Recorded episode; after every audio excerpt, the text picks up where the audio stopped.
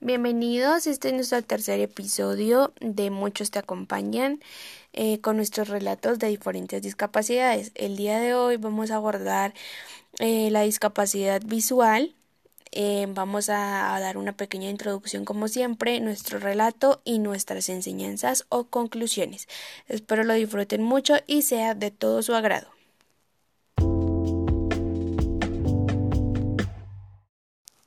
Bueno, entonces en el día de hoy vamos a iniciar con la discapacidad visual. Esta casi siempre nos remite a nuestra mente pensar en alguien que no ve y a sentir una consideración muy especial hacia él. Sin embargo, es muy importante aprender a reconocer que existe otro rango de discapacidad visual en el cual se encuentran ubicados niños, jóvenes y adultos con baja visión que les impide beneficiarse de la estimulación normal visual en un 85% y que las implicaciones de su discapacidad, sea total o no, pueden volverse relativas implementando para ellos una propuesta individual, basada tanto en programas educativos como en áreas específicas, según el grado de la discapacidad propuesta que debe ser compartida y apoyada por los diferentes contextos en que se desenvuelve.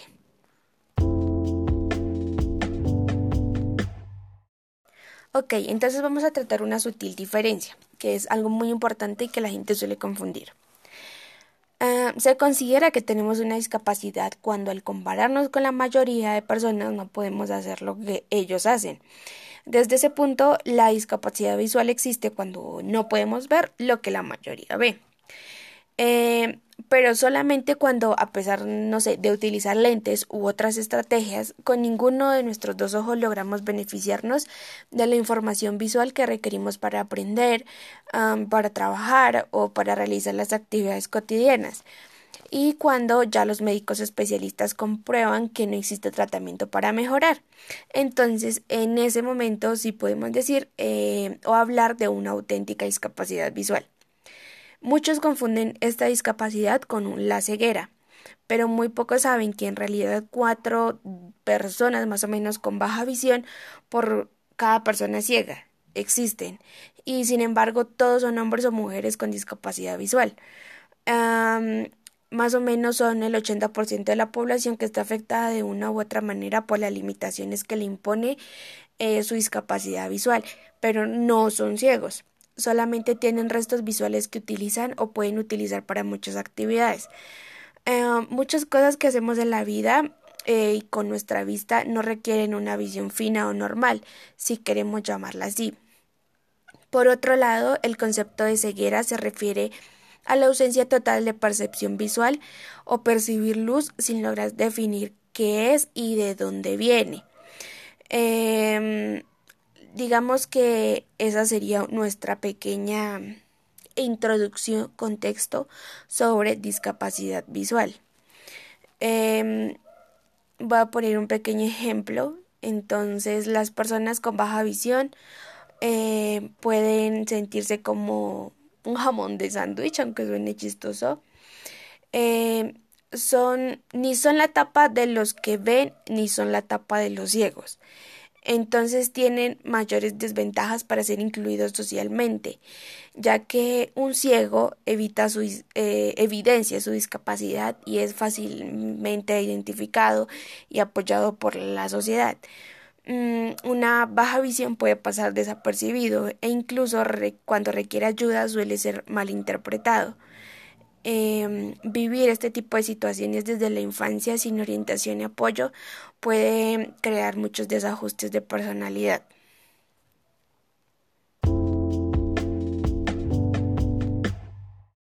Ok, entonces en nuestro episodio de hoy vamos a tratar un pequeño relato llamado El sonido de los colores de Jimmy Liao.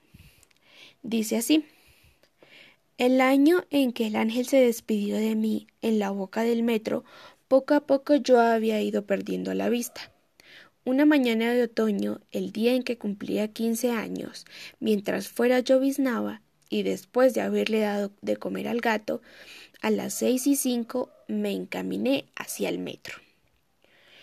Entré con cautela en el túnel donde el viento no sopla ni cae la lluvia, que desciende siempre hasta el infinito. Mientras el eco de mis pasos solitarios resonaba hueco en el aire en calma. Estoy acostumbrada a hablar sola, a imaginar que ando sola por la ciudad, vagando sin rumbo. Empecé a practicar partiendo de una estación pequeña y anónima y pasando a otra estación pequeña y anónima.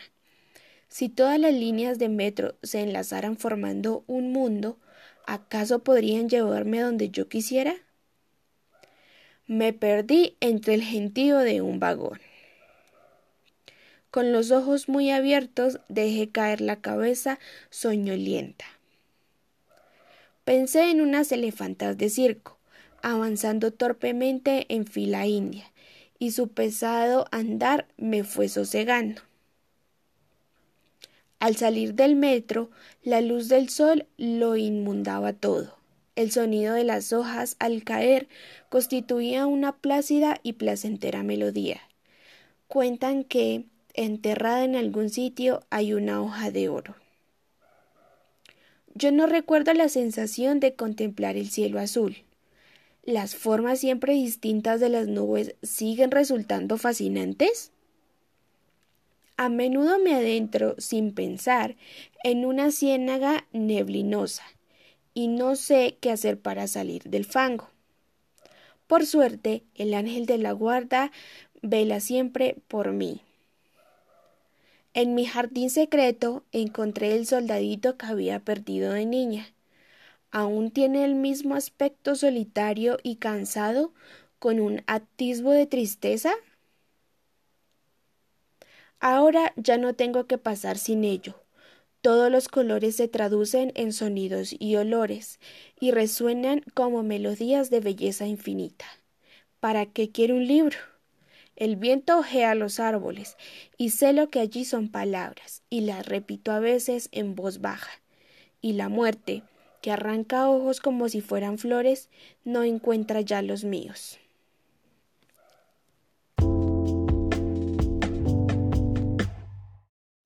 Ok, entonces en nuestra reflexión sobre la discapacidad, primeramente eh, podríamos hablar de la representación mental que estas personas hacen de su entorno. Eh, si bien, pues por razones evidentes es muy distinta a la que hacemos las personas videntes. Eh, ellos tienen una extraordinaria capacidad de adaptación porque mm, a pesar de que sus ojos no, no funcionen correctamente, eh, sus otros sentidos en algunos casos se sobredesarrollan y estos les sirven también para recopilar esa información de su entorno y poder interactuar eh, todo con forma de una forma un poco más eficaz.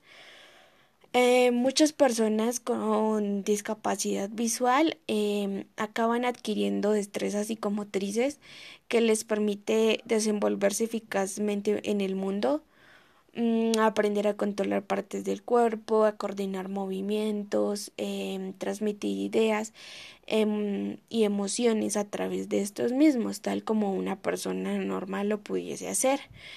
Em, solamente que se sirve de otros sentidos para recopilar su información o incluso de pronto con ayudas, perros guías, símbolos, bastones, diferentes eh, objetos. Al observar estas situaciones, em, existe una gran ignorancia para nosotros los videntes, ya que muchas veces nos asombramos porque podemos sentir admiración o en algunos casos lástima. Em, pero de la manera que sea, lo solemos observar como si al punto de adaptación que, que ellos tienen hubieran llegado muy fácil como los demás. Entonces nos solemos fijar más en el producto que en el proceso que les ha llevado hasta allí.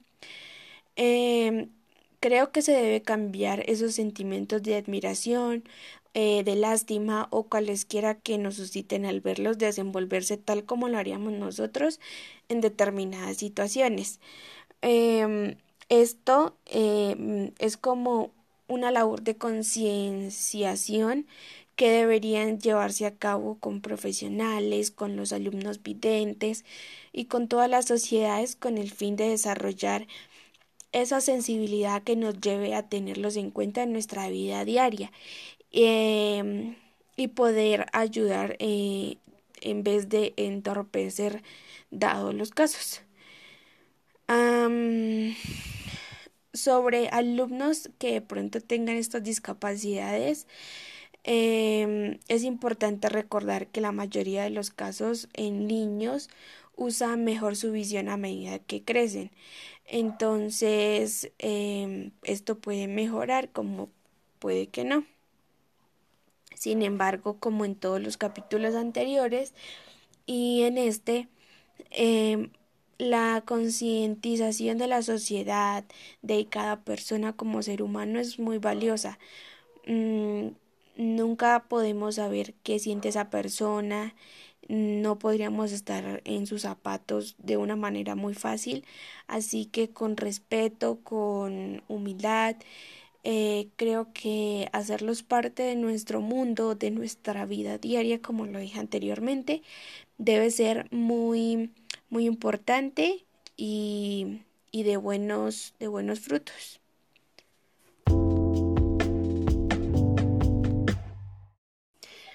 Bueno, entonces este fue nuestro episodio número 3 em, hablando sobre discapacidad visual con el cuento de El sonido de los colores. Espero eh, haya sido de su agrado, eh, que lo disfruten mientras se toman un café, mientras hacen labores del hogar. Em, gracias por escucharme y nos vemos, eh, nos escucharemos en el próximo episodio. Gracias.